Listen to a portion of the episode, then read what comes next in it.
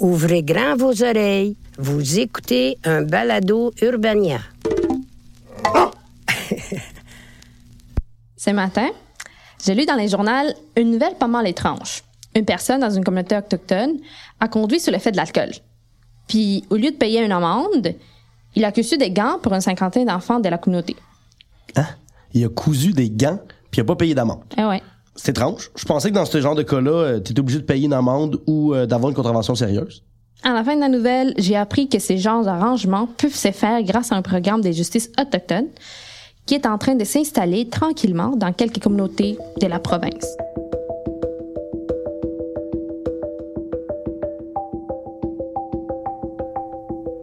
Salut!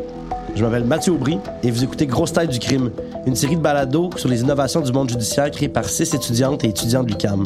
On a passé les quatre premières semaines du lab à réfléchir à nos sujets, puisqu'on travaille sur les innovations dans le domaine du crime, et on avait envie de parler des enjeux autochtones, une population surreprésentée dans les prisons. On a fait des brainstorms en équipe, fouillé sur le web, on n'avait pas envie que ça soit un sujet négatif. On voulait surtout donner la parole à une communauté. C'est là qu'on s'est rendu compte qu'il se brasse pas mal de nouvelles idées pour que la justice soit plus adaptée aux besoins des communautés. Alors on est parti en road trip à la réserve de Manawan, on a écouté et surtout, on a appris.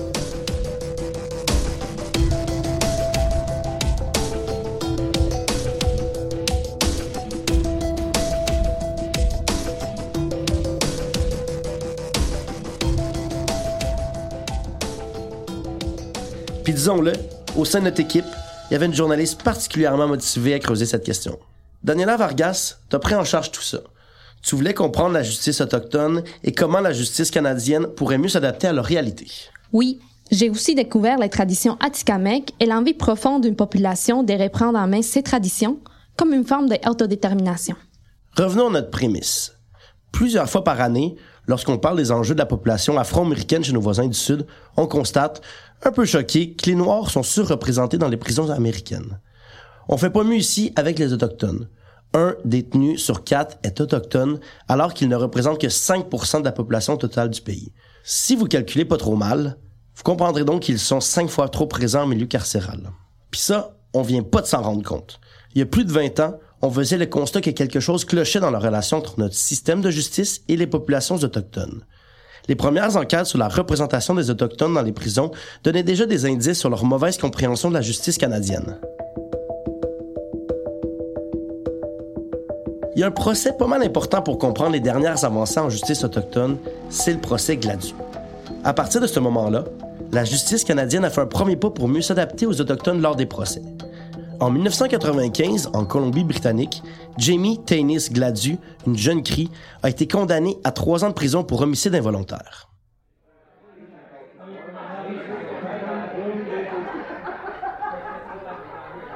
Le soir de son 19e anniversaire, Jamie est avec sa famille et des amis pour fêter et boire de la bière. À cette époque-là, elle soupçonne sa sœur aînée et son conjoint, Ruber Beaver, d'entretenir une liaison amoureuse. À un certain moment dans la soirée, ses craintes se concrétisent quand elle voit sa sœur quitter les lieux en compagnie de Ruber. Un peu plus tard, quand ils reviennent tous les deux sur le lieu de la fête, l'idée de Jamie est faite. Son chum la trompe avec sa sœur.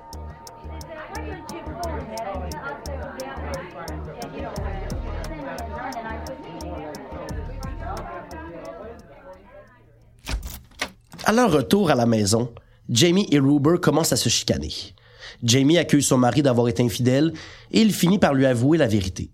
Alors que Ruber s'apprête à quitter l'appartement, Jamie, enragé, court vers lui avec un couteau à la main et le poignarde à mort. Jamie Gladu est accusée de meurtre au deuxième degré, mais plaide coupable pour homicide involontaire. C'est-à-dire qu'elle plaide coupable à une accusation moindre. Elle écope de trois ans de prison. In 1999, Jamie Tanis Gladu sat in a courtroom appealing a three year sentence for manslaughter. She stabbed her common law partner in a drunken rage. Mais le juge ne tient pas compte de ses origines autochtones quand il rend sa sentence parce que Jamie n'habite pas sur une réserve. C'est ici qu'il y a un problème. Les juges doivent tenir compte des origines autochtones des accusés indépendamment de là où ils vivent. Et ce débat s'est rendu jusqu'en Cour suprême. Le 23 avril 1999, la Cour suprême conclut que le juge de première instance, celui qui avait reconnu Jamie Gladu coupable d'homicide, avait fait erreur en choisissant de ne pas considérer l'héritage autochtone de la contrevenante. Il avait oublié de considérer une section du code criminel vraiment importante dans les procès de personnes autochtones, la section 718. Ce que cette décision-là dit, c'est que tous les juges doivent essayer de trouver des solutions alternatives à l'incarcération des Autochtones. Et ça, c'est une réponse directe à la surreprésentation des Autochtones dans les prisons canadiennes. Parmi les avenues possibles pour y arriver, il y a l'idée de proposer des pratiques de justice réparatrice. Daniela, la justice réparatrice, c'est une manière alternative de régler des conflits. En milieu autochtone, on part du principe de ne pas criminaliser systématiquement les gens qui commettent des crimes. C'est une des manières que les tribunaux canadiens ont trouvé pour tenter de réparer le mal causé par les injustices historiques qui ont eu des répercussions sociétales pour les Autochtones. C'est un peu admettre que des gestes historiques posés par la société canadienne influencent encore la vie des Autochtones aujourd'hui. Après l'affaire Gladu et plusieurs mois de consultations, la Cour suprême a décidé de créer des rapports pour mieux aider à juger les Autochtones. Ils sont appelés ça le rapport Gladu. Maintenant, un rapport doit être rédigé pour chaque autochtone qui passe en cours. Chaque rapport sert ensuite au juge lors de la détermination de la sentence de n'importe quel autochtone ou Canada.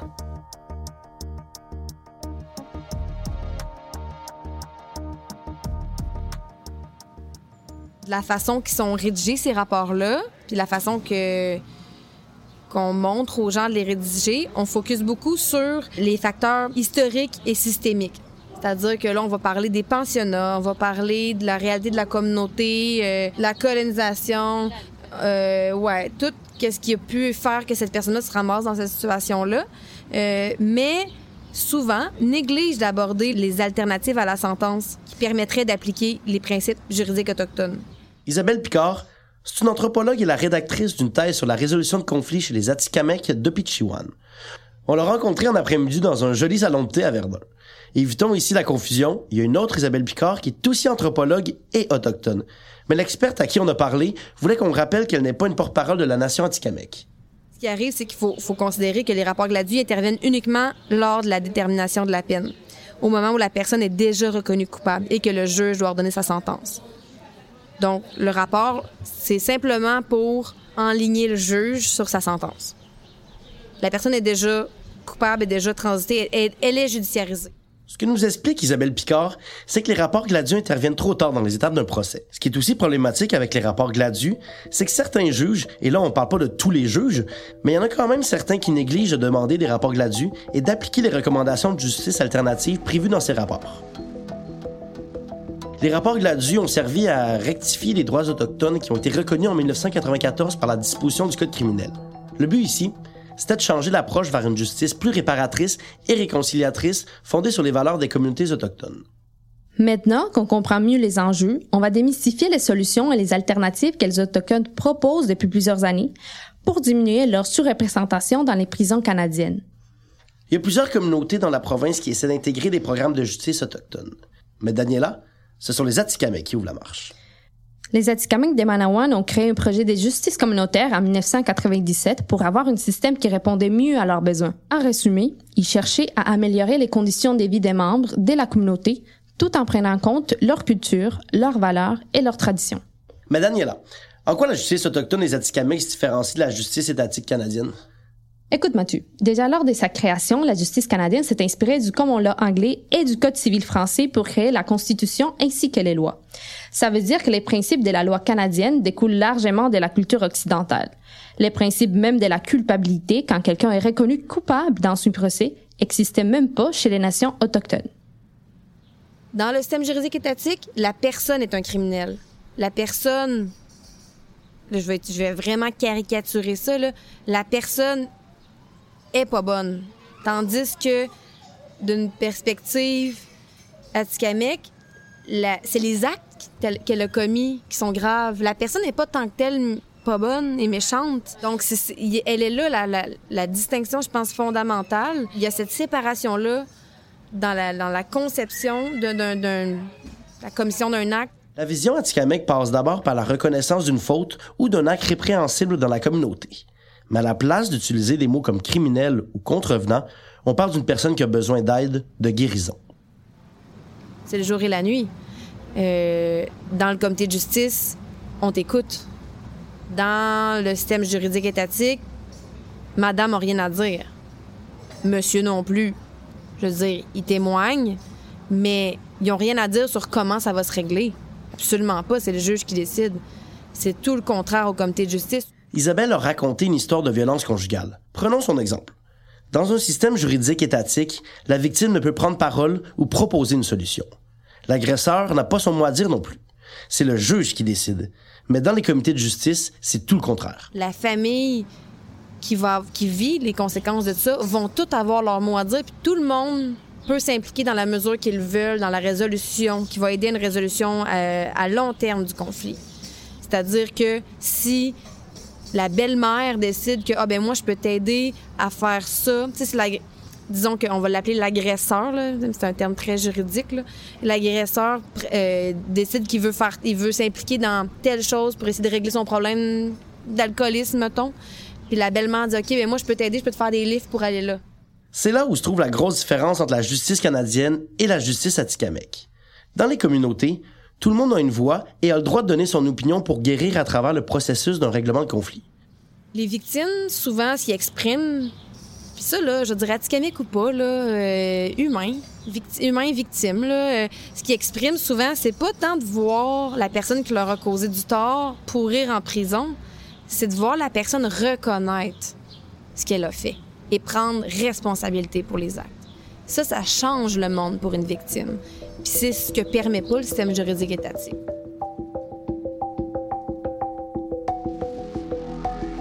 Pour mieux comprendre les comités de justice, Daniela et Gabrielle, ma collègue monteuse sonore, sont partis en road trip à Manawan pour rencontrer les membres de la communauté et le chef du comité.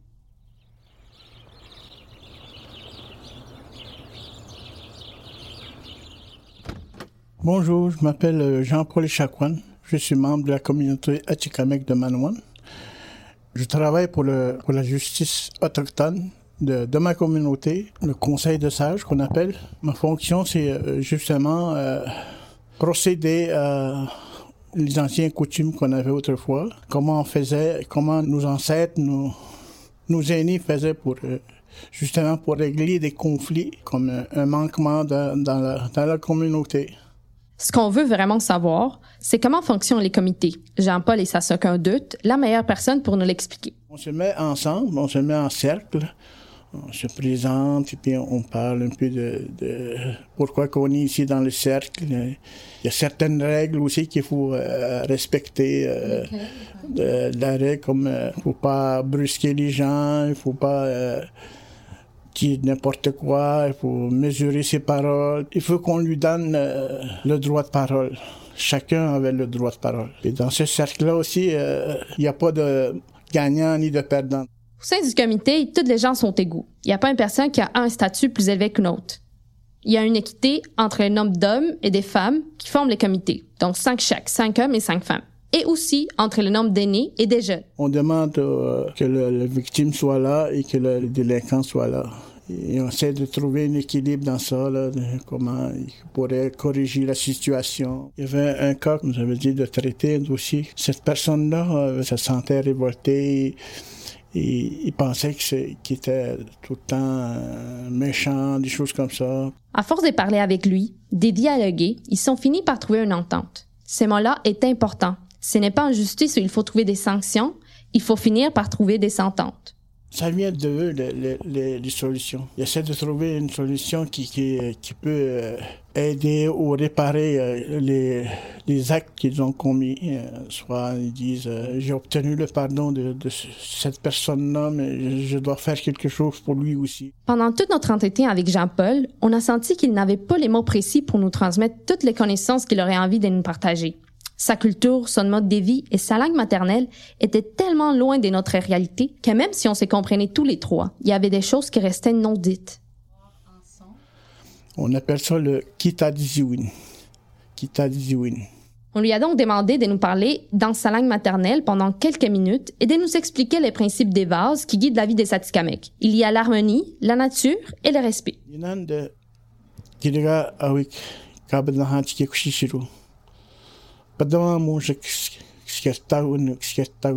Jean-Paul nous dit que ce qui est important dans la justice atikamekw, c'est le fait que tu t'exprimes dans ta langue maternelle, que les gens te respectent dans ta culture et dans tes traditions.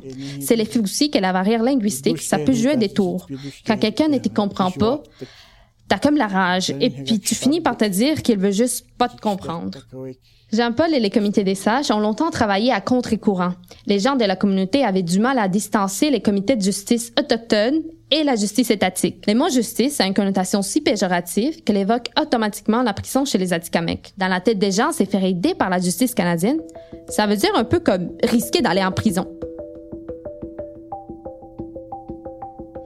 Pour les Atikamekw, ce qui est le plus difficile, c'est de se faire comprendre en français lors d'un procès à la cour. Honnêtement, j'avais même pas pensé à l'aspect de la langue. Surtout qu'au Canada, que tu parles anglais ou français, tu as le droit d'avoir un procès criminel dans ta langue maternelle. Les Autochtones doivent avoir recours à des interprètes et on peut comprendre comment ça peut être intimidant. Personnellement, quand je suis arrivée, je ne parlais même pas le français et je comprends comment ça peut être difficile de se faire comprendre dans la rue dans le quotidien. Tu sais, commander, commander un sandwich. Alors, imagine le faire en plus dans les cadres d'un procès à la cour. Ça doit être stressant. La barrière de la langue est d'autant plus importante pour les Autochtones et les Atikamekw si on y ajoute tout le jargon juridique qui souvent ne se traduit même pas en algonquien. Les Atikamekw se retrouvent souvent pris au dépourvu, même en ce qui concerne les concepts qui régissent la justice étatique et le déroulement d'un procès. On a rencontré les coordonnateurs des comités de justice Atikamekw, Pierre Isabelle et l'avocate Anne Fournier à la TUC. Ils travaillent depuis longtemps avec la communauté Atikamekw. Madame Fournier explique pourquoi c'est difficile de comprendre certains termes dans une langue seconde. 96% des Atikamekw parlent la langue. Et c'est la langue autochtone la mieux conservée au Canada. Et il faut savoir que dans les langues algonquiennes, il n'y a pas de mot pour dire coupable. Donc, quand l'interprète vient au tribunal, puis qu'on lui demande de traduire, ben demandez à monsieur ou à madame s'il est coupable ou non coupable. C'est très long à expliquer. Le mot atikamek, qui est le plus souvent utilisé pour parler de coupable et non coupable, se traduit en français par quelque chose comme viser juste. Alors, pas en termes de culpabilité, là.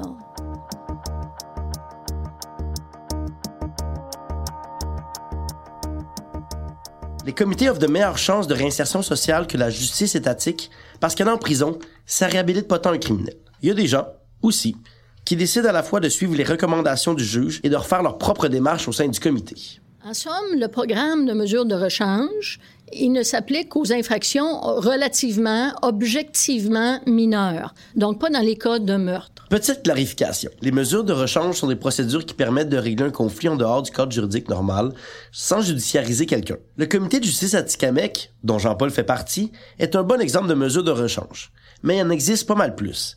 Ça peut être autant des mesures de réparation envers la communauté ou la victime, comme des travaux communautaires ou des séances de médiation et ça peut même aller jusqu'à des mesures de traitement ou de sensibilisation, donc de l'aide psychologique. C'est le premier programme de mesures de rechange euh, qui est signé, par lequel on peut traiter de façon, je dirais, entre guillemets, non judiciaire, de façon parallèle, euh, des infractions de violence conjugale. Il y a d'autres provinces qui le euh, qui l'autorisent, mais au Québec, c'est tout nouveau. Les comités de justice autochtones comportent aussi leur lot de défis. Le manque de financement et le manque de personnel compliquent particulièrement le travail de Jean-Paul. C'est à se demander si les ressources sont tout simplement trop limitées pour bien faire fonctionner la machine. Il y a toutes sortes de choses que le comité de justice fait, dont rédiger des rapports gladus, dont des cercles de médiation, on se, rappelle qu'il y a une personne qui est embauchée pour faire tout ça, les autres sont toutes bénévoles. Ce qui arrive, c'est que c'est pas paradoxal parce que la personne qui est la coordonnatrice, coordonnateur, se ramasse à écrire des rapports gladus plus que faire des cercles de médiation, qui sont les véritables alternatives à la sentence. Donc, la question des ressources, trop limitée. Les comités de justice aident autant la victime que l'accusé. C'est profitable pour tout le monde. C'est même une bonne solution si on veut désengorger nos tribunaux et nos prisons. Grâce à ça, l'État économiserait de l'argent. Au fond, tout est interrelié parce que ce que l'on cherche réellement, c'est une forme de guérison collective. Le conflit comme quelque chose qui introduit un déséquilibre dans la vie, dans la relation entre les gens. Donc, la résolution de conflit, ça vise à la réparation et au retour à cet équilibre-là et euh, à une harmonie interpersonnelle. Au fil des ans, les Atikamekw ont lutté pour conserver leurs valeurs et leurs traditions. Cette lutte passe par la réappropriation de leur justice, mais aussi par d'autres projets, comme celui de reprendre en charge la protection de la jeunesse. Les Atikamekw sont très innovateurs. Ils souhaitent recentraliser les services de leur communauté dans le but de reprendre cette autonomie qu'ils ont un jour perdue.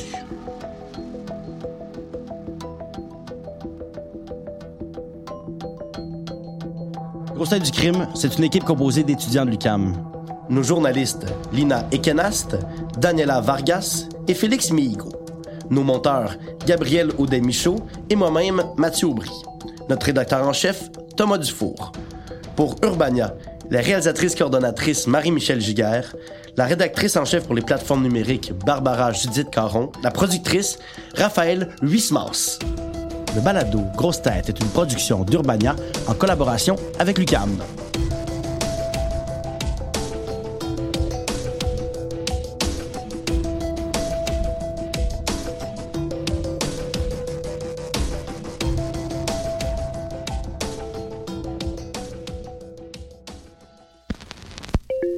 Vous avez aimé ce balado?